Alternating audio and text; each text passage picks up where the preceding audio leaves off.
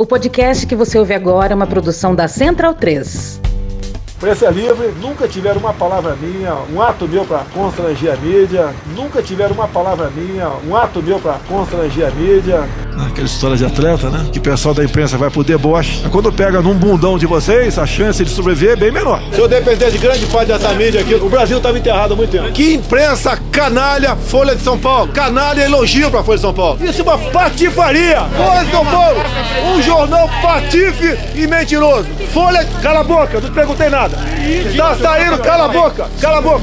É ele que vai falar, não é vocês não. Só vai embora, vai abandonar o povo. A imprensa que não gosta do povo. A imprensa que não gosta do povo. Acabou a entrevista? TV Globo, isso é uma patifaria! É uma canalice que vocês fazem. Você tem uma cara de homossexual terrível, mas nem, nem por isso te acusa de homossexual. Ela queria um furo, ela queria dar um furo a qualquer preço contra mim. Eu prefiro vê-la do que, do que responder uma pergunta idiota de você. Estão respondido? Outra pergunta, mais nada, obrigado. Esse dinheiro do auxílio moradia eu usava pra comer gente. Tá satisfeito agora ou não? Você tá satisfeito agora? Não, porque essa é a resposta que você merece. Faça a pergunta desse padrão, não que. Não vou, Ai, me, não, não vou irritar contigo, não. Mas você é uma idiota! Você aprendeu onde isso daí? Você é uma analfabeta! Tá aqui o Diário do Congresso! Não atrapalhe seus colegas! Por favor, você tá censurado! Tá fora!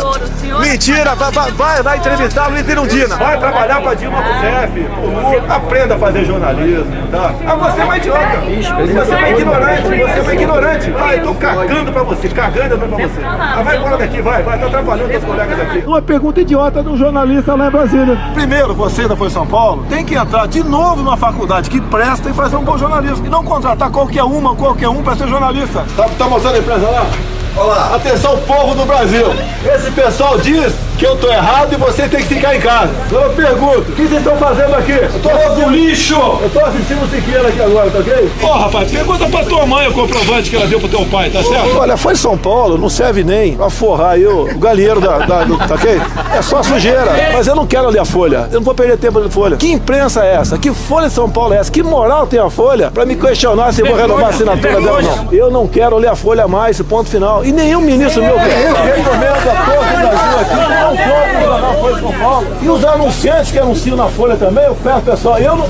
Qualquer anúncio que faz na, na, na Folha de São Paulo, eu não compro aquele produto. Ponto final. Estão se vitimizando. Para não ser com ataques à minha pessoa, que o Globo aqui, por exemplo, com manchetes mentirosas. Oh, a pergunta é tão idiota que eu não vou te responder. Ou você é da Folha, não quero responder pra Folha. Qual é o teu jornal? Qual é o teu jornal? Não quero papo com Globo também. Globo nem devia estar aqui. Uma grande mentira, mais um fake news do jornal Folha de São Paulo. Por si só, esse jornal se acabou. Não tem prestígio mais nenhum. Quase todas as fake news que, vi- que se voltaram contra mim partiram da Folha de São Paulo. Ofereceu banana pra imprensa. A imprensa não gostou. Ficou irritada, né? Vai perguntar, inclusive, muita besteira. Pelo amor de Deus. Estuda tantos anos pra perguntar besteira. Meu Deus do céu, tá certo? Piada é a Folha de São Paulo. Pelo amor, ainda tem gente que anuncia nesse lixo chamado Folha de São Paulo. Falta de caráter parte da imprensa. Que imprensa canalha! A imprensa mundial é de esquerda. E toda vez que eu faço alguma coisa, a imprensa diz que eu estou interferindo. O que a imprensa fez no tocante aos familiares do Lula, sei lá o que for. Não me vem a imprensa dizer que eu quero misturar a justiça com religião. Você lê a imprensa, você, você não consegue viver. Então faz o que eu faço. Não leio mais, não vejo Jornal Nacional. Superfaturada?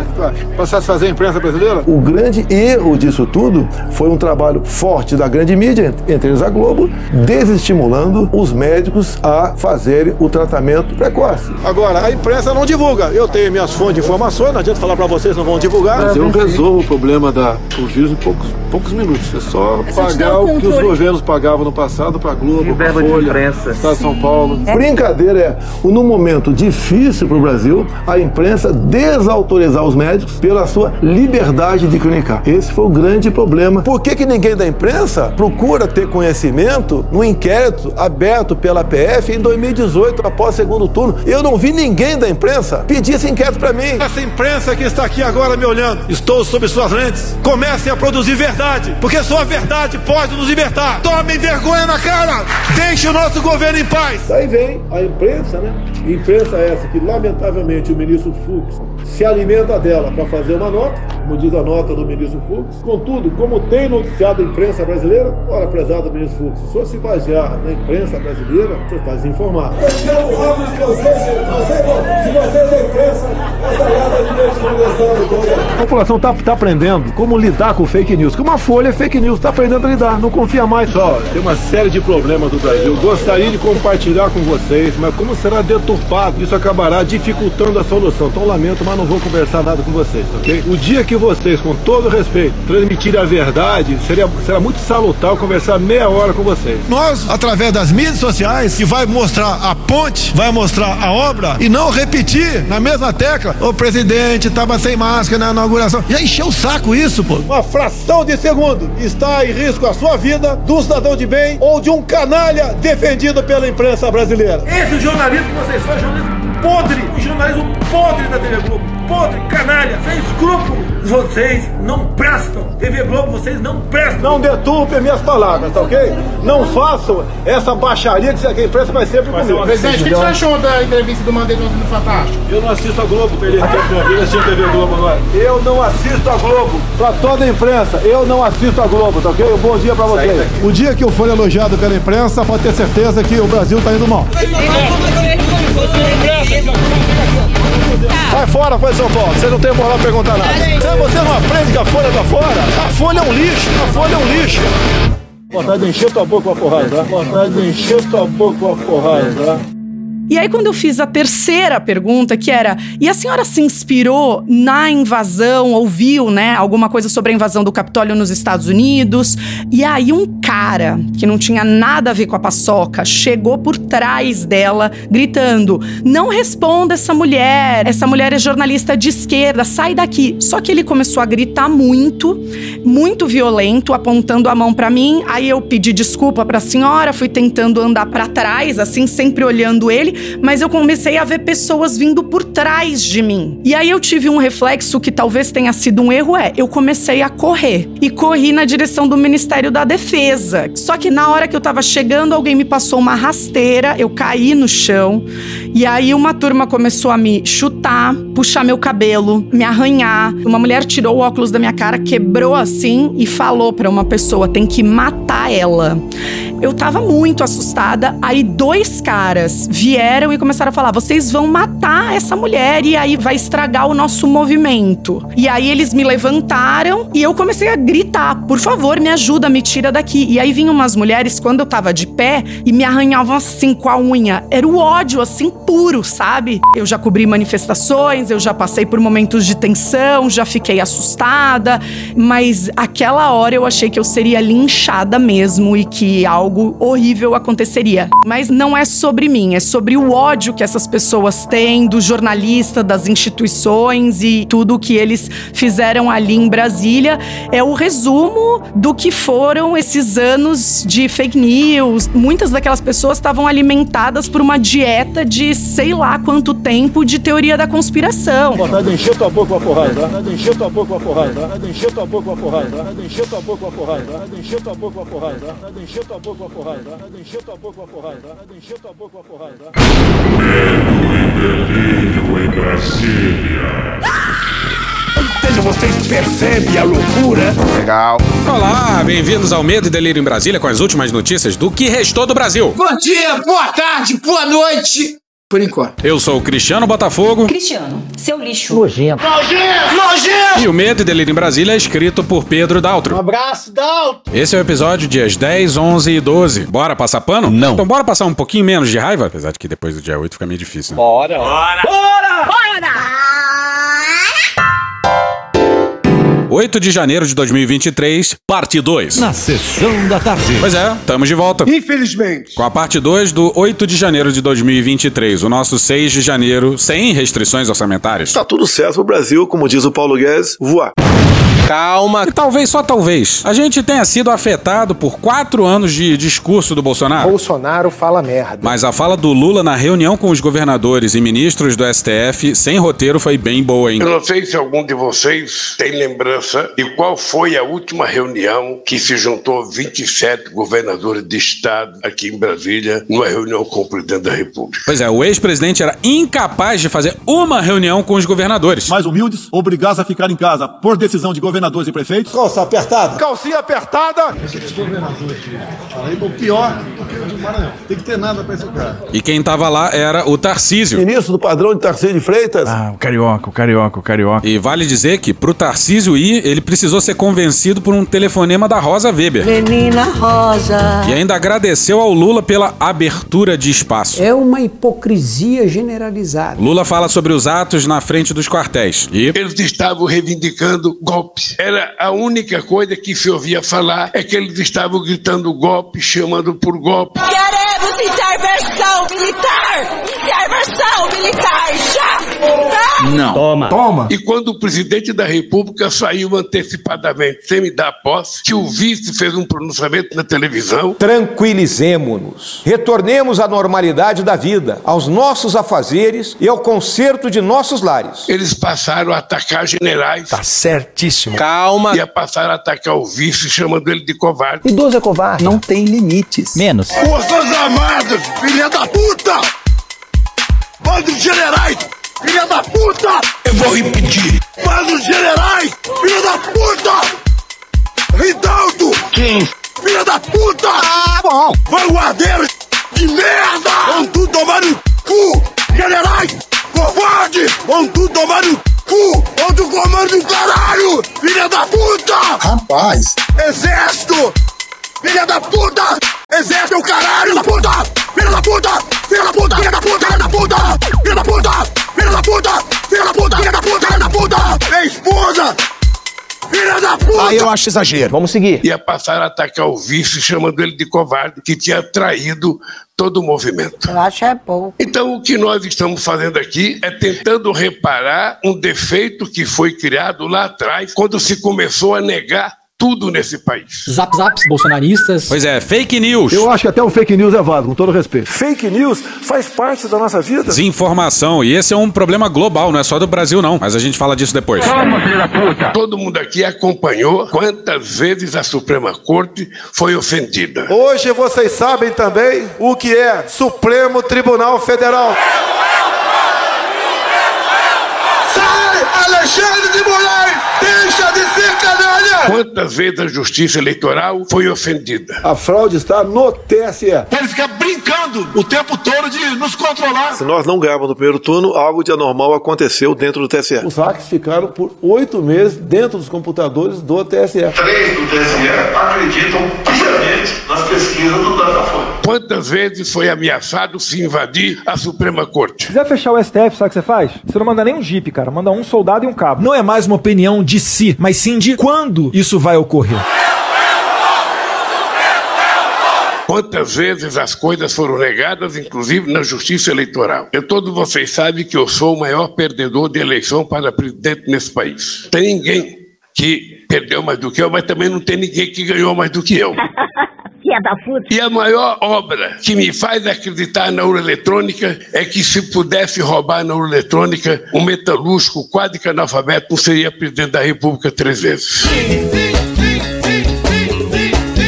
Porra. Meu irmão, na moral. A promotoria pode encerrar os trabalhos. Essa é a melhor argumentação a favor das urnas eletrônicas. Nós aqui todos, maiores de idade, sabemos que já teve gente nesse país que foi preso e que foi torturado, outros que morreram na cadeia porque ousaram falar em derrubar o governo. Conhecemos o caminho maldito: rasgar a Constituição, trancar as portas do parlamento, garrotear a liberdade, mandar os patriotas para a cadeia, o exílio e o cemitério. E o Lula continua com uma certa incapacidade de citar o Ulisses, hein? Hein? Todo mundo aqui sabe quanta gente foi torturada por não concordar com o regime militar. Os torturados com a pele mais lisa que, que a Branca de Neve. Ah, me quebraram os ossos todos. Atira um raio-x do cara e vê se tem algum calo ósseo. A sensibilidade incrível desse homem. E agora as pessoas estão livremente reivindicando o golpe na frente dos quartéis. O período militar não foi ditadura como a esquerda sempre pregou. Teu cu! Atenção, atenção, é agora que o bicho vai pegar. É agora que o bicho vai pegar. E que não foi feito nada por nenhum quartel. Nenhum! Nenhum general se moveu para dizer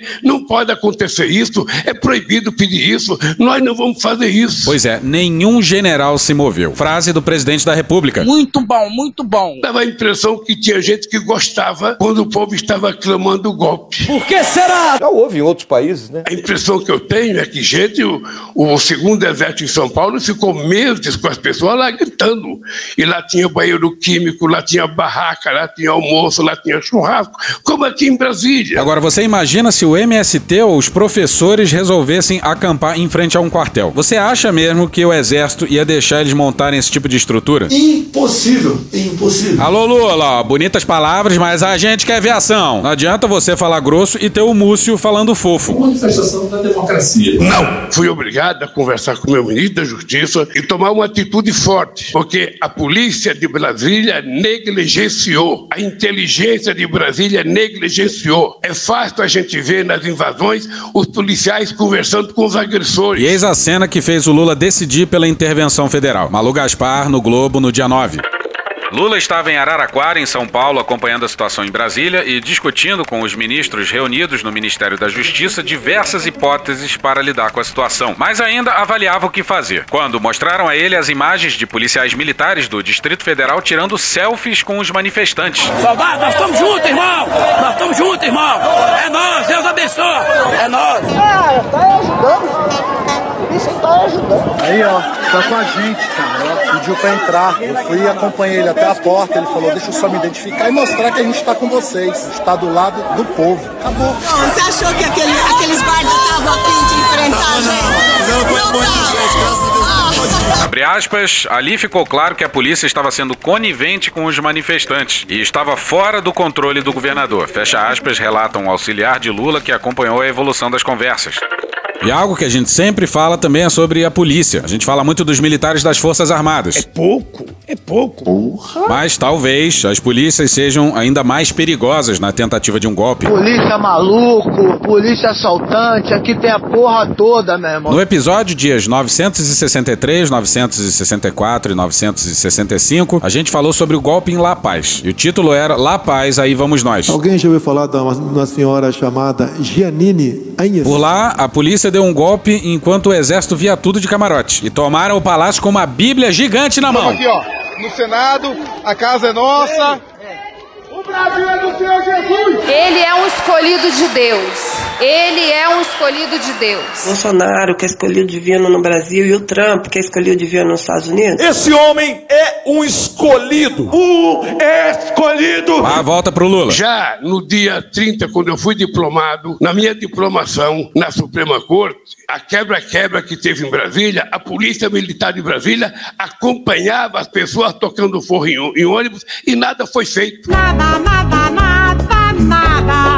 Havia uma conivência explícita da polícia, sabe, apoiando os manifestantes, mesmo aqui dentro do palácio. Soldado do exército brasileiro conversando com as pessoas como se fossem aliados. Pois é, mas é claro que são aliados. Basta ver a carta dos comandantes bolsonaristas das Forças Armadas às instituições e ao povo. Mas agora vamos movimentar todos os músculos da face. Ainda estamos em janeiro, mas eis provavelmente a notícia mais hilária de 2023. Bora pra Jéssica.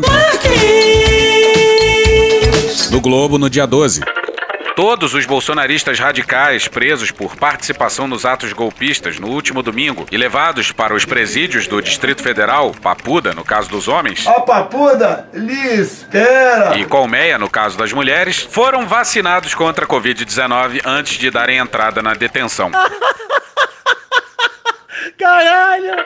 Bom, isso é algo padrão para todos os presos do sistema penitenciário. Na triagem, todos recebem o chip chinês. queremos a vacina, nós queremos a clorofina. Cala a boca, meu irmão. E o Múcio balança no cargo. Andou na prancha, Cuidado que o Xandão vai te pegar. Décimo primeiro dia de governo e o Múcio já teve que escrever cartinha dizendo que não vai sair do cargo.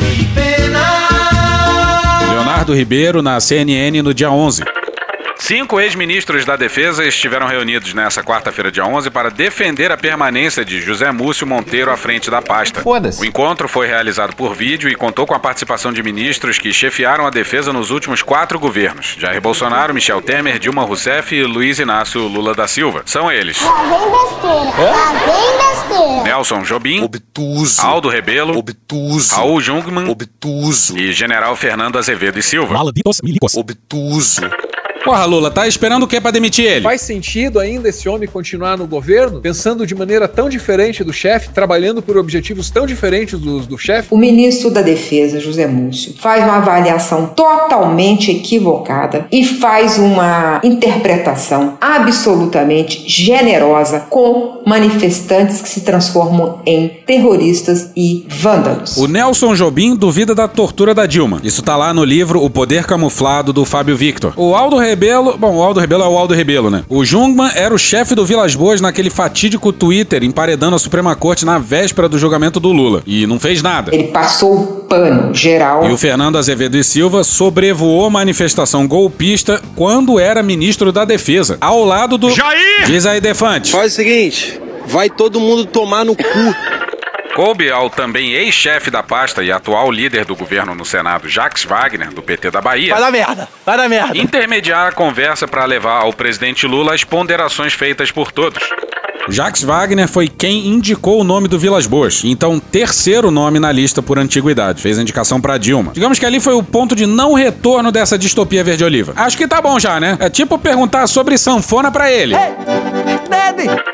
O perfil conciliador de José Múcio, conforme apurou a CNN, foi o ponto mais destacado na reunião. Porra, tá errado. Diz aí, Franciel. Anistia, porra de anistia. Anistia, sabe o que é anistia? É quando eu como você e sua tia. Ah, para com o negócio de anistia. Não vai ter anistia. Ô, Franciel, aproveita aí e diz o que, que é conciliação. É meu pau em sua mão. Obrigado. E segundo um dos participantes, é característica necessária para a pacificação das relações com os militares.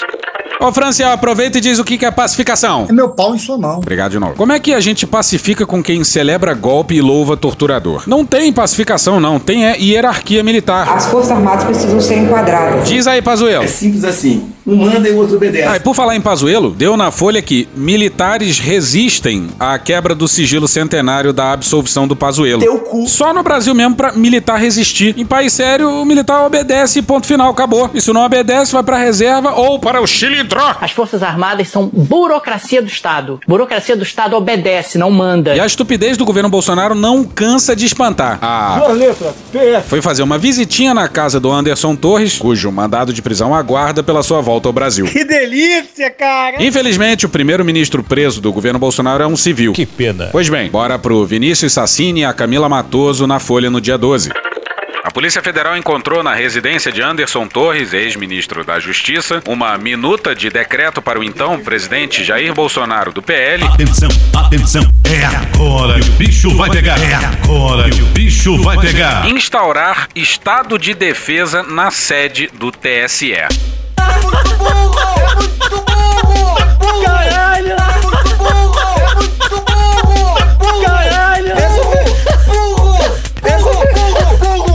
Porra. Bom, talvez o Braga Neto tivesse se referindo a isso quando ele falou a alguns manifestantes lá em dezembro, né? Não percam a fé. Não, tá bom. Lá na frente é só o que eu posso falar pra vocês agora. Estamos na frente do Tem que dar um tempo. Tá bom? Tá bom? Eu não posso conversar. E o texto do decreto é fascinante. Decreta estado de defesa previsto nos artigos 136, 140 e 141 da Constituição Federal, com vistas a restabelecer a ordem e a paz institucional, a ser aplicado no âmbito do Tribunal Superior Eleitoral, para apuração de suspeição, abuso de poder e medidas inconstitucionais e ilegais levadas a efeito pela presidência e membros do tribunal, verificados através de fatos ocorridos antes, durante e após o processo eleitoral presidencial de 2022. Aí você lê mais um pouquinho e. Parágrafo 2 Entende-se como sede do Tribunal Superior Eleitoral todas as dependências onde houve tramitação de documentos, petições e decisões acerca do processo eleitoral presidencial de 2022, bem como o tratamento de dados telemáticos específicos de registro, contabilização e apuração dos votos coletados por urnas eletrônicas em todas as zonas e sessões disponibilizadas em território nacional e no exterior. E olha que graça de recado pro STF. Artigo 3 Na vigência do estado de defesa, 1. Um, qualquer decisão judicial direcionada a impedir ou retardar os trabalhos da Comissão de Regularidade Eleitoral terá seus efeitos suspensos até a finalização do prazo estipulado no parágrafo 1 artigo 1 Pode isso, Arnaldo! Qualquer decisão do senhor Alexandre de Moraes, esse presidente não mais cumprirá! A tal Comissão de Regularidade Eleitoral teria 16 membros e 8 deles seriam, e não, a gente não tá de sacanagem, do Ministério da Defesa. Por que será? Ela vai te tomar no cu, rapaz. O Ministério Público Federal teria dois membros, muito provavelmente o Aras e a Lindora. Não tem como não dar errado. Vai dar errado. A duas letras teria dois membros, um para cada letra. Provavelmente o Paulo e o Fernando. Não. E Senado e Câmara teriam um membro cada. Ou seja, vocês percebem a loucura? TCU e AGU teriam também um membro cada. Tudo muito suspeito, mas melhora. No artigo 6 tem convite para um membro da OAB, um membro da ONU e um membro da OEA. Mas lá embaixo tem um singelo parêntese. Avaliar a pertinência da manutenção deste dispositivo na proposta. Pois é, muito civil, né? Aí por 9 a 2 o STF manteve a prisão do Anderson Torres. E adivinha quem votou contra a prisão? Lembrar de onde você veio e aonde que você chegou. Bom, ele e aquele ministro que. Pareceu praga. O voto do Mendonça é ruim, mas o do. Nunes.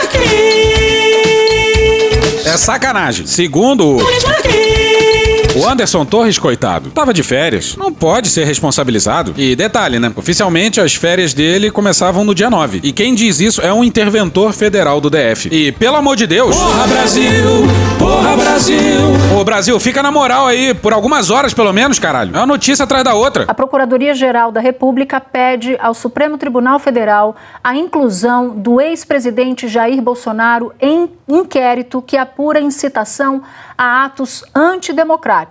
Augusto Aras, esse grande guerreiro, despertou do coma quatro anos depois. Uma linda história de superação desse rapaz.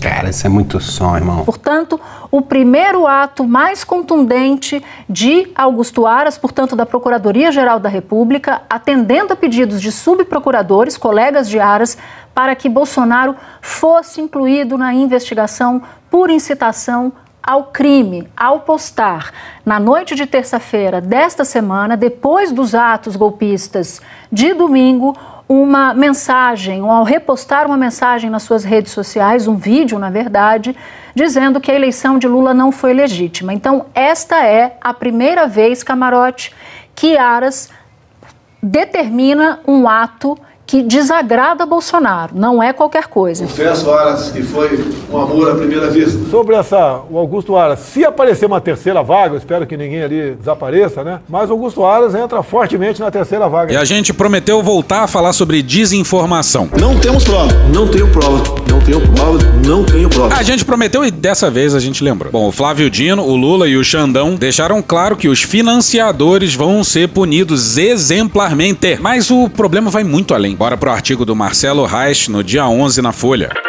O atentado contra a democracia brasileira que o mundo assistiu no domingo, dia 8, quando uma horda de fanáticos de extrema-direita invadiu e depredou as sedes dos três poderes em Brasília, não foi um evento que brotou por geração espontânea. Os milhares de baderneiros que marcharam para o coração da democracia brasileira com a intenção de estrangulá-la representam a ponta de um fenômeno de extensão global que ameaça a própria estabilidade do planeta. Por anos, apoiadores do ex-presidente Jair Bolsonaro do PL, derrotado nas urnas em 30 de outubro, vêm sendo alimentados com teorias da conspiração. Uma pandemia fictícia. Fictícia. Tem caixão sendo enterrado vazio. Vacina que não é testada. Tá aí essa Chinovac. Quem toma duas doses morre. Respirar gás carbônico acidifica o sangue. Lockdowns que não serviram para nada. Não nos responsabilizamos por qualquer efeito colateral. Você tá com um problema, né? Vai comprar medicamento. Aí tá escrito na bula. Não nos responsabilizamos por qualquer efeito colateral. Você toma, tomaria esse remédio? Responda aí. Não. Não, né? Falseamentos da realidade. Esse mesmo cara que quer legalizar o aborto no Brasil. Os seus dentinhos são arrancados para elas não morderem na hora do sexo oral. Ou simples crendices. A minha filha de 11 anos não será vacinada. Dos efeitos supostamente milagrosos de medicamentos contra a Covid-19. Eu confio na hidroxicloroquina. E você? Gente, a gente já descobriu a cloroquina. A cloroquina faz, ela cura as pessoas. A denúncia de fraude nas urnas eletrônicas jamais comprovada. No meu entender, houve fraude. Nós temos é, comprovado previamente, eu quero mostrar. Não tenho provas que eu falo aqui. Não tenho prova, deixe bem claro. Repito, não tenho prova. Repito, não tenho prova. Repito, não tenho prova. E repito, não tenho prova. Milhões de brasileiros passaram a viver em um mundo paralelo.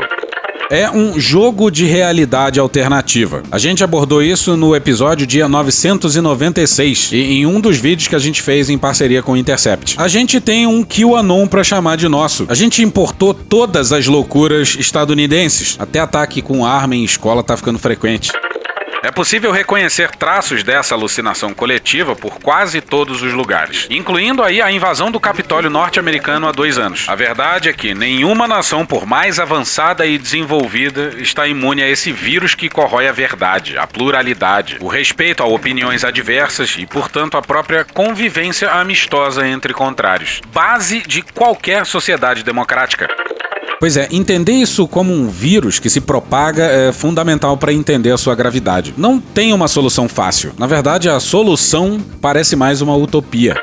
Diante de tais ameaças, chegou a hora de um mundo que ainda mantém a sua saúde mental intacta. Mais ou menos! Dar um basta a essa epidemia. Assim como as Nações Unidas trouxeram para as mesas de negociações os que têm o poder de conter o aquecimento global. Aquecimento global, mais uma histeria dessas aí que a turma adora. Há interesses muito grandes por trás dessa história de aquecimento global. Fala pessoal, todo um lugar aqui nos Estados Unidos que fica tão distante da linha do Equador quanto Buenos Aires. Muitas pessoas sabem sabem, né, que em Buenos Aires não neva assim. E aqui tá um inverno daqueles. Eduardo, presta atenção aqui no tio. Sabe que você é? burro. Você é burro. A mesma ONU precisa tomar a frente do combate à desinformação por meio de um grande acordo global, autorregulamentado que reverta o desastre anunciado. Sonhar não custa nada. A lógica de tal pacto é simples. O aquecimento global é a maior ameaça à saúde física da Terra. A epidemia desinformativa é a maior ameaça à saúde mental do planeta, com riscos concretos à estabilidade política e social de bilhões de pessoas. Suas potenciais consequências que vão desde a erosão das democracias e liberdades a um confronto nuclear são tão ou mais catastróficas do que as das mudanças climáticas. Entre os presos tem um bando de tio e tia do Zap. Eu acho que tem dois grupos importantes que seria legal aqui a gente separar. Existe um primeiro grupo de gente terrorista mesmo, gente é bandida, mas tem um segundo grupo que eu acho que tem a ver com problemas mentais. Tem um alto número de idosos nesses acampamentos e é gente que tava é, sozinha em casa, tá? Existe um problema mundial. A Europa enfrenta muito esse problema, que é a solidão dos idosos. E tem esse problema no Brasil também. E esse pessoal ganhou quase que um sentido novo para a vida. Essa convivência acaba formando uma, uma certa amizade. E esse pessoal tá vivendo essa experiência comunitária agora. Isso criou, eh, com certeza, relações de amizades ali. E eram pessoas que estavam muitas vezes sozinhas em casa. Então tem, tem esse, esse lado também que muita gente não fala, né? São pessoas que não tinham, não tinham um objetivo de vida. Aí você cria essa ilusão, pô, vou te dar um objetivo de vida, salvar o Brasil do comunismo, salvar de comer carne de cachorro, salvar. E eles se sentem cidadãos. Pois é, o buraco é muito lá embaixo. E a gente precisa falar de um certo ex-presidente que não tá conseguindo cagar. Caguei. Mentira. Essa bomba fecal ambulante diz por aí que. Eu nunca serei preso! Mas tá clamando por um par de algemas. Alguém sabe onde está a senhora Janine Anhes hoje em dia? Tá presa. Bora pro Luan Marinato e a Marlen Couto no dia 11 no Extra.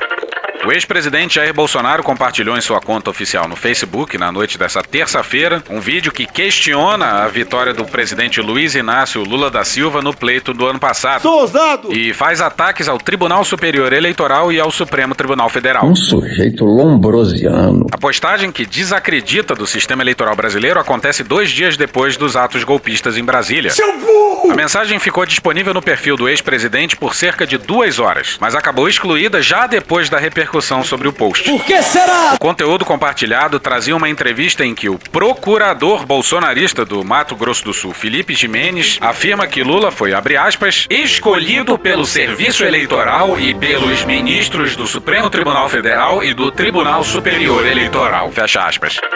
Pois é, senhoras e senhores, um procurador. Urge uma reforma administrativa que premie um procurador desse naipe com uma demissão por justa causa pra deixar de ser otário. E esse posto do Bolsonaro é de uma burrice monumental.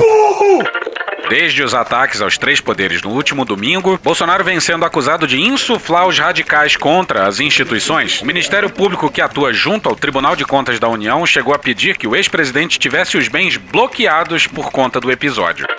Não que precisasse, né? Mas ele assinou uma confissão de culpa. E o meu, o seu, o nosso Renan Calheiros. O Renan na comissão. Pediu ao Xandão a extradição do Bolsonaro. Capricha, Renan. Vai, capricha, E capricha. o Bolsonaro é de uma ousadia desconcertante. Bora pro Lauro Jardim no dia 10 no Globo.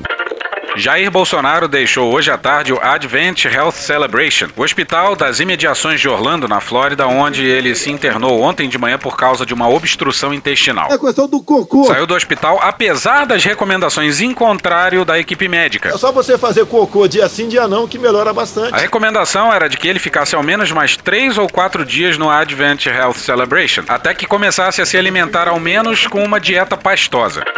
Bolsonaro deve ter saído do hospital e ido pro KFC comer um balde de frango frito. Eu não sou médico, mas sou ousado. De acordo com o médico que o assistiu, ele não foi para casa em que está hospedado em Orlando em perfeitas condições de saúde. Eles estão deixando a gente sonhar. Bolsonaro anunciou que vai voltar pro Brasil. Sabe como é que é, né? O plano de saúde de militar e presidente não cobre os gastos exorbitantes da saúde americana. É uma merda. Uma merda. E além disso, o gênio entrou com visto de presidente nos Estados Unidos, que não vale mais depois dele deixar a presidência. Ah, e um ministro italiano disse que o Bolsonaro não requereu a cidadania italiana. Um gênio! Matéria não assinada na Folha intitulada Bolsonaro não solicitou cidadania italiana de chanceler no dia 10. Abre aspas, o ex-presidente do Brasil, Jair Bolsonaro, nunca pediu a cidadania italiana. E também existem as leis. Há pessoas que têm direito a solicitá-la, mas ele não a pediu. Fecha aspas, afirmou Tajani, que também divide o cargo de vice-premier com Matteo Salvini. Pois é, um sujeito que divide o cargo com o Salvini. Olá, amigos, tudo bom? Estou aqui com ninguém menos do que Matheus Salvini e certamente uma das pessoas que melhor representa né, esse movimento de direita que está ocorrendo no mundo inteiro. Uma merda. Uma O merda. cara não conseguiu nem planejar a própria fuga. O máximo que ele conseguiu foi uma casa emprestada de um lutador de MMA. E a gente sempre sublinha a estupidez desse pessoal. Mas vale sempre sublinhar, a gente tomou uma surra desse pessoal aí nos últimos anos, hein? Estou no limite, Brasil. E ao mesmo tempo que o domingo anabolizou o Lula e o Moraes, Rafael Moraes Moura na coluna da Malu Gaspar no dia 9 no Globo. Os atos terroristas que culminaram com a invasão e a depredação das sedes dos três poderes da República elevaram os temores entre aliados de Jair Bolsonaro de que o ex-presidente vai acabar preso em algum momento ao longo dos próximos meses. Nós devemos aprender com o erro dos outros. Alguém conhece a senhora Giannini Anhas? Pouca gente conhece. Bom, e vale ressaltar que não precisava de nada disso pro Bolsonaro ser preso, né? Bastava o ágio macabro cobrado por esse governo militar na pandemia. Estamos falando num chute bem baixo de, sei lá, 100 mil brasileiras e brasileiros que não precisavam ter morrido e foram mortos pela sabotagem sistemática desse governo. E vale dizer, sabotagem essa com uma imensa participação de dois generais, o Pazuello... Eu não sabia nem o que era o SUS. E o Braga Neto. Esse Braga Neto. Um general da ativa na saúde e um ex-comandante do exército coordenando a sabotagem do governo federal. Malditos milicos. Antes de centenas de extremistas bolsonaristas invadirem e depredarem as instalações do Palácio do Planalto, do Supremo Tribunal Federal e do Congresso, interlocutores de Bolsonaro avaliavam que havia um risco médio de prisão. Será mesmo? Agora, a leitura compartilhada por aliados do ex-presidente por ministros de tribunais superiores ouvidos pela equipe da coluna é de que a situação de Bolsonaro ficou delicadíssima. Abre aspas, eu acho que a médio prazo ele não escapa. Fecha aspas, avalia um magistrado que acompanhou perplexo os desdobramentos em Brasília.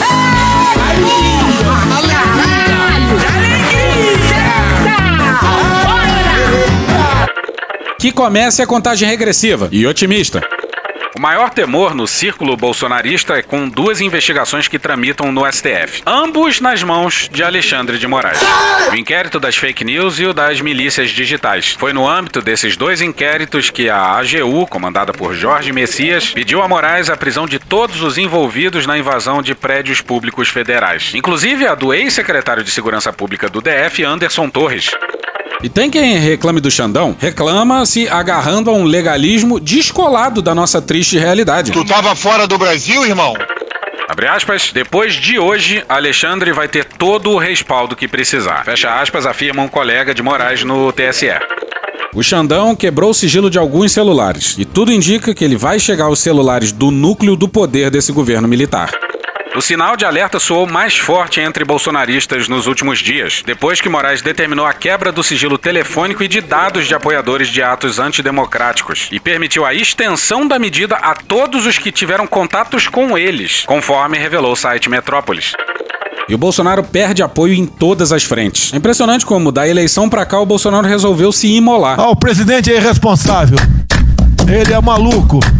Ele é genocida. Bora pra Ana Virgínia Balucier na Folha no dia 9. A tarde golpista, contudo, mais serviu para erguer muros entre líderes evangélicos que em 2022 se alinharam em prol de Jair Bolsonaro do PL. A união vista durante a campanha eleitoral se espatifou quando uma parte desses pastores condenou os atos e a outra evitou palavras mais duras e equiparou a barafunda bolsonarista a invasões prévias conduzidas por grupos à esquerda. Silas Malafaia é a voz mais perfurante dessa ala.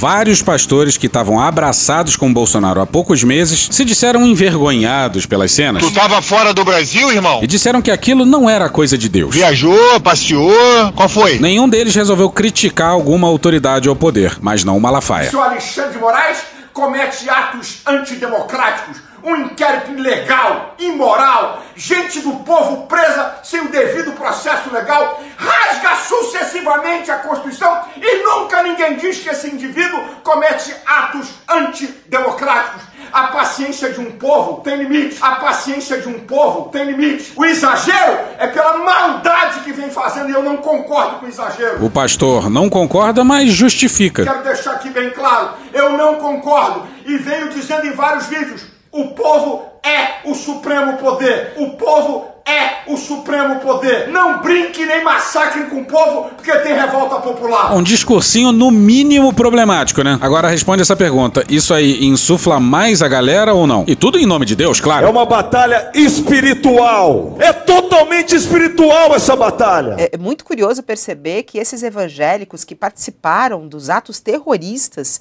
sim, religiosos participaram dos atos é, terroristas, eles acreditam que eles estão numa missão de salvar o Brasil. Essa reportagem da Thais Oyama é muito interessante, ela conversa com o doutor em Ciência e Política da USP, é, e ele diz que três pastores, é o Vinícius do Vale, ele diz que pastores evangélicos e cantores gospel participaram das invasões no dia 8 às sedes, eles compõem uma, uma célula extremista que considera estar salvando o Brasil. É, essa aliança entre os setores evangélicos e o bolsonarismo é antigo, foi muito estimulado durante o período eleitoral, com a participação de Michele Bolsonaro, que dizia que o palácio estava é, dominado pelos demônios e tudo mais. E eles acham realmente que é preciso livrar o Brasil desse mal. Essa luta não é contra homens e mulheres, é contra potestades e principados. Bora pro Rafael Moro Martins no Intercept no dia 9. Rafael Moro Martins é o bom humor.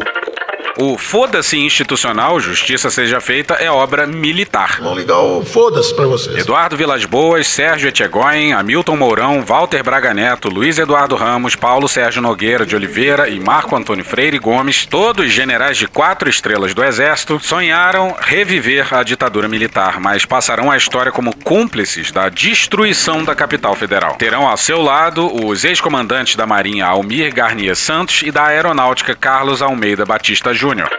Diz aí, Omar Aziz. E sugerir a Vossa Excelência que crie uma comissão de senadores e senadoras para que acompanhe as investigações que estão sendo feitas, porque agora não vai ser que nem a Comissão da Verdade que nós vamos deixar para trás. Nós temos que punir, seja quem for, seja do, do, do meu estado que financiou isso, ou quem tem estrelas nos ombros, quem tem estrelas nos ombros que está por trás também disso. Sem medo, sem medo, sem medo.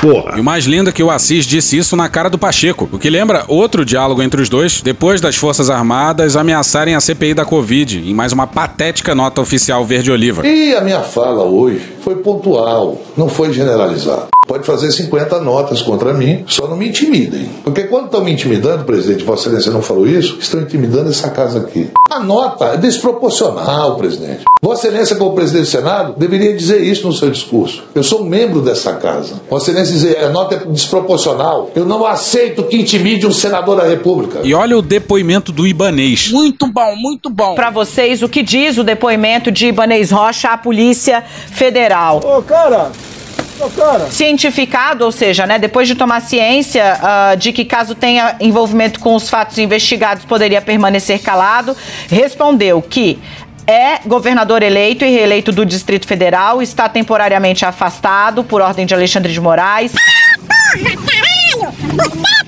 e o pessoal reclamando que o Xandão afastou de ofício. Se tem algo para criticar no afastamento é que demorou. Tinha que ter sido afastado no quebra-quebra do dia 12 de dezembro, quando a polícia dele cometeu a proeza de não prender ninguém. Que referente aos fatos apurados, né, no procedimento, que desde o resultado das eleições de 2022 uh, para presidente, um grupo de pessoas passou a se instalar em frente a quartéis do setor militar urbano. Nós aqui de verde e amarelo, os tios e as tias do Zap, somos base do governo Bolsonaro. Ele foi perguntado a respeito de medidas inicialmente adotadas para conter esses acampamentos. Disse que a área é sujeita à administração do Comando do Exército, mas que o GDF manteve contato com os militares para organizar a retirada pacífica dos acampados. Ele disse que foi definida a data de 29 de 12 de 2022 para isso e iniciado o procedimento de remoção, mas que isso foi sustado logo uh, depois por ordem do Comando do Exército. Olha só. Olha só. Repitam comigo foi sustado por ordem do comando do exército. Isso já era sabido, mas isso documentado num depoimento de um governador bolsonarista afastado é ainda mais delicioso. Delicious. O Ibanês disse dois pontos, né? Que o exército impediu a remoção do acampamento no dia 29 de dezembro. Repitam comigo. O exército impediu a remoção do acampamento no dia 29 de dezembro. Algumas barracas chegaram a ser retiradas, mas que eles não conseguiram terminar o trabalho em razão da oposição das autoridades militares. Esta família é muito unida. Pessoal, aqui ó, de quem que a senhora é a esposa mesmo? Do general Vilas Boas. A esposa do general Vilas Boas, uma celebridade. Tamo junto, pelo Brasil, né? Brasil. Que, por parte do GDF, os contatos com o comando do Exército ficavam a cargo da Secretaria de Segurança Pública, que coordenava as ações do DF Legal e da Polícia Militar. Em 50 metros, tire o cu da reta. Ele bancou aos ministros do STF que o Anderson Torres não traria problemas na Secretaria de Segurança Pública. Pois é, ministros do STF imploraram para ele não dar a segurança da capital para um ex-ministro da Justiça do Bolsonaro. E o Ibanês bancou que tudo aconteceria tranquilamente. E vai aqui uma denúncia. A primeira parte desse 8 de janeiro demorou porque o Pedro Daltro tirou quatro dias de férias. Só que. Deu errado Antes das férias dele, ele já tinha feito boa parte de um roteiro, que seria gravado no dia 9. E esse roteiro, obviamente, caiu por conta do 8 de janeiro. Mas não é que ele cai como uma luva depois da destruição de domingo? Então lá vamos nós discordar respeitosamente aqui e acolá do Carlos Fico, um baita historiador, especialista no período do Brasil República, e que justamente por isso sabe tudo sobre a relação esquisita entre os civis e os militares nas últimas décadas. E sim, esses dois otários aqui vão discordar do Carlos Fico. E foi droga, hein? O Carlos Fico, e vai aqui um beijo pra ele, deu uma boa entrevista pra Mariana Schreiber, da BBC. E a primeira pergunta versa sobre a relação do governo eleito com os... Mariana Schreiber, no dia 6 de janeiro, na BBC. Abre aspas, qualquer governo que assumisse agora teria dificuldade, a não ser que fosse de extrema direita novamente. Fecha aspas. E tá aí tudo que precisa ser dito sobre os militares brasileiros. As Forças Armadas só se sentiriam confortáveis com a continuação de um governo de extrema direita. Fica passando tua vergonha aí, cara. Tu botou essa, esse jumento, tu botou essa merda lá. Culpa é tua, culpa é tua. Vou esquecer disso jamais. O fato disso ser dito por um dos historiadores brasileiros mais respeitados diz muito, hein? A gente tá fudido. A gente tá muito fudido. Aí você pode estar se perguntando por que caralhos o Medo e Delírio não fala do novo governo, né? Eu quero saber. A gente vai falar em breve. Mas tudo que precisa ser feito nesse país, e isso vale também pro Lula ou qualquer outro presidente eleito, passa pelos militares. Os militares, tendo proclamado a República, julgaram-se donos da República e nunca aceitaram não ser os donos da República. E a gente não fala só dos crimes desse governo militar, não. Um bom exemplo é a reforma da Previdência. O maior rombo per capita é dos militares. E eles passam ilesos por toda e qualquer reforma. Sem enfrentar os militares, a gente não consegue nem enfrentar a questão previdenciária. E nem outros grandes desafios do Brasil. É triste, pô. É parte da nossa desgraça. Então, acho compreensível a tentativa de acalmar os ânimos, de não trazer temas que são realmente problemáticos na trajetória histórica das Forças Armadas Me deixa bastante chateado. para serem discutidos nesse momento. Sabe o que, que as Forças Armadas brasileiras são? É meu pau em sua Não, porra! E ela é problemática. E cada um que lide com seus problemas, porra. O soldo de um general dá pra pagar um bom terapeuta aí, porra. E quem dera a ideia fosse uma conciliação inicial. Pra depois virem os. Cinco minutinhos, cinco minutinhos, cinco minutinhos, cinco minutinhos de alegria. Mas não é isso que vai acontecer. Lula é bicampeão mundial de conciliação. O problema é que o momento certo pra se trazer temas problemáticos na história das forças é que esse maldito momento nunca vai chegar. Nunca vai haver uma hora perfeita pra isso. E o próprio Carlos Fico fala isso. Abre aspas, não sei se no futuro haverá espaço pra isso. Eu acho que durante muito tempo não vai haver. Fecha aspas. Mas aí é que é o lance. Mas quantas décadas? Quatro? Cinco? Tem que dar uma de JK e fazer 50 anos em cinco. Acelera bem, acelera. Pois é, pra gente, esse é o melhor momento. E a razão é muito simples. Os militares nunca tiveram tão fragilizados desde o fim da ditadura. Eu tenho vergonha. Com uma porrada de crimes pra pagar. Nas costas dos generais tem, sei lá, 100 mil cadáveres, no mínimo, pela condução criminosa da pandemia no país. Eu fui o único chefe de Estado do mundo que foi na contramão do que se pregava tocante à pandemia. Talvez eu tenha sido o único chefe de Estado do mundo todo que teve a coragem de se insurgir contra essa política do fica em casa. Pois é, o que não falta é espada sobre a cabeça deles. Se logo depois desses quatro anos desse governo militar absolutamente criminoso não é o melhor momento, então quando vai ser? Nunca, porra. O pessoal da direita que idealizava as Forças Armadas como guardiães da pátria, agora denunciam generais como comunistas e chamam eles de traidor pra baixo. Forças Armadas, filha da puta! Bando de generais, filha da puta! Os militares nunca tiveram tão fragilizados. Se eles derem um golpe em 2023, vão ser apoiados por quem? Um punhado de países desimportantes não se dá golpe assim. Eles não deram golpe em 22 justamente por essa impossibilidade. Abre aspas, então dá pra entender a escolha de um ministro com esse perfil de conciliação. Fecha aspas. Olha só! Não dá. Como a gente já falou aqui, se os generais ficaram felizes, é porque a gente falhou miseravelmente. E sim, a nossa história sempre aponta no sentido da subserviência civil aos militares. Mas, porra, alguma hora isso tem que mudar, né? A gente pode nem conseguir, mas tem que, no mínimo, tentar, né, caralho? Abre aspas, vem desde o fim da Guerra do Paraguai, ainda durante o Império no século XIX. Ele atravessou todo o período republicano e, inclusive, tem uma dimensão, como eu sempre falo, constitucionalizada, que é o famoso artigo 142 da Constituição, que foi muito mal redigido e dá atribuições excessivas às Forças Armadas. Muitos oficiais generais entendem que o artigo 142, assim como outros artigos de constituições passadas, daria, o que é equivocado, mas muitos oficiais generais acham, às Forças Armadas o papel de moderador. É um problema estrutural extremamente complexo. Não é complexo, não. Basta a gente ouvir o Ives Gandra Martins Pai. Quase todos os generais do Brasil foram obrigados a ouvir as minhas aulas. Aí, ó. O jurista mais conservador do país, um tributarista, é quem deu aula sobre 142. E o Carlos tem razão ao apontar o problema do artigo, já que ele foi colocado lá sob pressão do general Leônidas Pires. A gente já falou sobre isso aqui citando o livro Poder Camuflado do Fábio Victor. Abre aspas, não sei quando será possível a gente ter um ambiente político para enfrentar esse problema, o que fragiliza muito a institucionalidade da democracia brasileira, fecha aspas. De novo, Carlos Fico não vê qualquer horizonte para uma mudança nessa relação. E talvez exatamente por isso é mais urgente ainda enfrentar. Esperar não vai adiantar. Como a gente disse, sendo esse talvez o melhor momento, se não há remédio, remediado tá. Abre aspas, a alteração disso é uma coisa que criaria um tumulto muito grande entre os militares. Muito maior do que, por exemplo, foi a Comissão Nacional da Verdade, fecha aspas.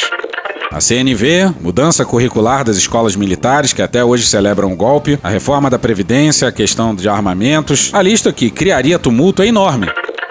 Aspas, então são vários focos de problemas, mas o principal é essa tradição histórica que vem desde o século XIX, de várias intervenções militares, que acabou levando a diversas constituições, inclusive a primeira de 1891, a darem essa atribuição excessiva que agora se expressa nessa passagem do artigo 142 da Constituição de 88. Espero que, com o tempo, isso se dissolva para que esse velhíssimo problema, o intervencionismo militar, seja enfrentado de frente, com maior segurança, maior clareza, fecha aspas.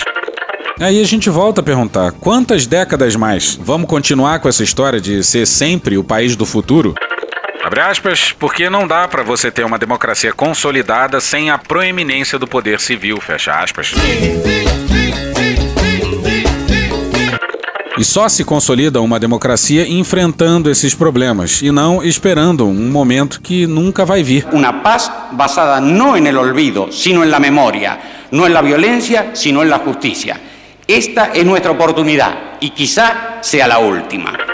Abre aspas, e isso tem uma dimensão que é simbólica também. Não é só constitucional, mas é simbólica. A maneira como os presidentes da República se relacionam com os militares me parece que sempre houve, desde o fim da ditadura, esse excesso de reverência, fecha aspas.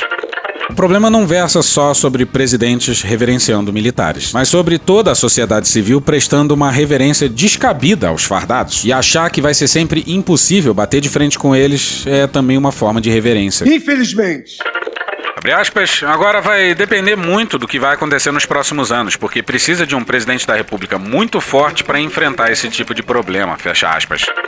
Pois é, talvez alguém cumprindo o terceiro mandato presidencial e tendo ganho cinco das últimas seis eleições. O fico se refere à votação apertada, mas não é só isso. Você pode até odiar o Lula, mas precisa reconhecer que ele é o maior político brasileiro das últimas décadas. Tá, ele é bicampeão mundial de conciliação. Mais força ele tem. E não é que os militares colocaram o rabinho entre as pernas e o governo eleito acreditou, não. O que os militares fizeram nas últimas semanas é um grande festival de insubordinações. Os caras são ousados. Como conciliar com quem não faz qualquer gesto, mesmo cínico, de conciliação? Não pode, cara. O Carlos Fico falou também sobre a indicação do Múcio.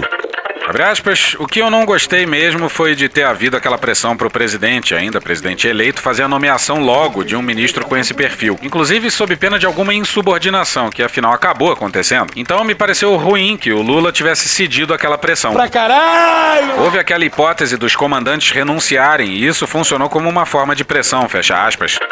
E como sublinhado aqui, a mais aberta e escancarada das insubordinações. E nem precisava que a antecipação de fato se concretizasse. Abre aspas, e afinal de contas, acabou que eles deixaram os cargos mesmo antes da transmissão de cargo de comandante. O próprio ministro da Defesa também deixou o cargo antes, fecha aspas. Pois é, o Paulo Sérgio. Sentar na mesa! Meteu o pé no dia 31 de dezembro e nem se deu o trabalho de aparecer na cerimônia de posse do Múcio. E olha que foi do conciliador Múcio, hein? Imagina se fosse uma Dilma Rousseff, uma neta do Marighella, assumindo a defesa. Traz pra mim, Marquinhos, traz pra mim. Abre aspas, é uma coisa ruim que não tenha tido transmissão de cargo e que os comandantes indicados por Lula tenham sido nomeados como interinos pelo Bolsonaro, fecha aspas. E repara só na loucura, no fim das contas, de idas e vindas intermináveis, a troca no comando do Exército se deu no dia 30 de dezembro. Nunca antes. A troca de comando na Aeronáutica se deu no dia 2 de janeiro. E a troca da Aeronáutica se deu no dia 5 de janeiro. E acredite você, só no dia 5 de janeiro, um dos três comandantes militares escolhidos pelo Lula achou de bom tom citar o nome do Lula. Os novos comandantes do Exército e da Marinha tomaram posse e não citaram o nome do Lula. Caralho! Repito! Os novos comandantes não citaram o nome do presidente que os alçou ao cargo. E sabe por quê? Não sei. Não sei. Eu não sei. Porque eles não acham que foram escolhidos pelo Lula, mas pela tradição não escrita das Forças Armadas do mais velho assumir. Abre aspas. Por que esse critério foi escolhido? Naturalmente, porque não há como contestar. Fecha aspas. Pois é, é rendição que chama. Na cabeça dos militares, Lula não fez mais do que a sua obrigação. Não fez mais do que a sua obrigação. Abre aspas, então já começou mal. Mas eu compreendo que seja impossível enfrentar os problemas que existem na relação dos militares com a política, dos militares com os civis, depois de toda uma longa trajetória de falas políticas indevidas, de indisciplina, de quebra de hierarquia, de tudo o que aconteceu no governo Bolsonaro. Fecha aspas. Pois é, e aí a gente acha que é o nosso ponto de discordância máxima. É justamente por toda essa longa trajetória de falas políticas indevidas, de indisciplina, de quebra da hierarquia, de tudo que aconteceu no governo Bolsonaro, que essa agora é a melhor das horas, o melhor dos momentos. Agora, agorinha, agorinha. E voltamos a dizer, todo esse texto sobre a entrevista do Carlos Fico foi escrito na noite do dia 6 de janeiro, antes das cenas dantescas de domingo, antes da absoluta destruição das sedes dos poderes na capital federal. E a gente fez questão de deixar o texto intacto. Não precisa do 8 de janeiro para a gente entender que o melhor momento para a sociedade civil peitar os militares é agora. E de lá para cá a situação dos militares ficou ainda mais complicada. E aqueles que os fardados tratam como inimigos, eles só têm inimigos internos, os externos são de faz de conta. Saíram ainda mais fortalecidos. Aqui a gente acha que vai ser muito difícil que a gente venha a ter uma correlação de forças tão propícia como agora. Então, é agora ou nunca.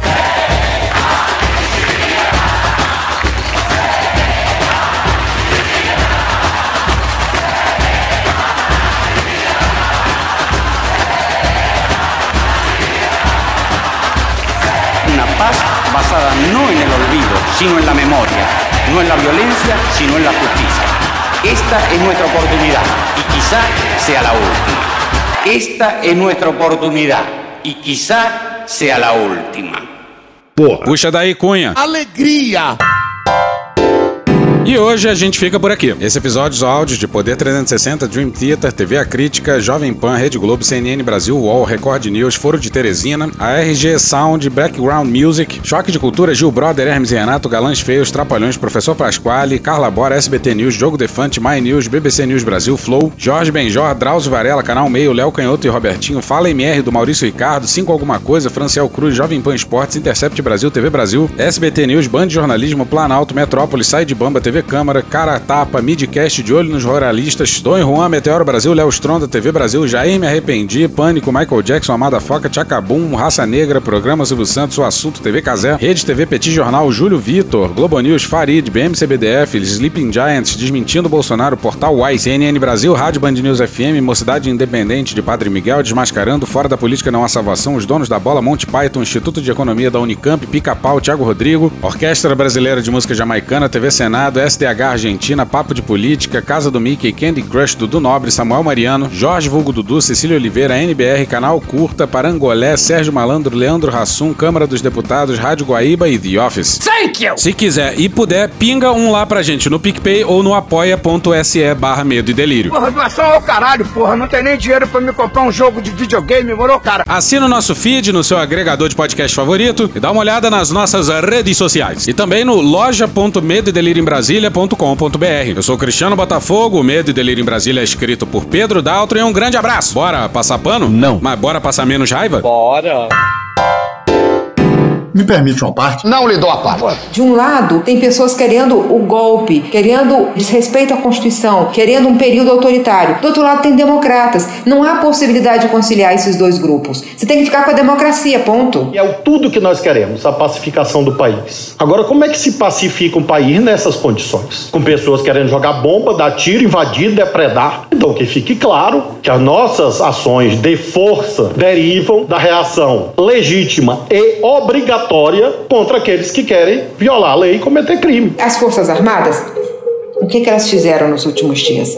Fizeram todo tipo de, de é, sinal ofensivo ao novo poder civil. Né? É o comandante do exército que, que sai antes, É o comandante da Marinha que sair antes, é o comandante da Aeronáutica que saiu depois, mas não apareceu na posse. As Forças Armadas vivem dos seus símbolos, dos seus rituais. Né? e da disciplina e da hierarquia. Né? Eles ferem, quando eles, quando eles fazem esse tipo de movimento, não é banal. Não adianta o ministro José Múcio dizer que ah, não é assim mesmo. Não, não é não. Eles estão querendo dizer querendo dizer que tem um grupo dentro das Forças Armadas que está simplesmente inconformado com o resultado das eleições. E isso significa o quê? Golpismo. Isso é golpismo. Então, eles precisam, as Forças Armadas precisam ser enquadradas. Acabou? Não. A lista de, de responsabilidades é maior. Concordo. Ela começa com o ex-presidente Jair Bolsonaro, que durante quatro anos construiu esse cenário, com seu golpismo insistente, diário, declarado e que jamais foi punido. Acabou? Acabou.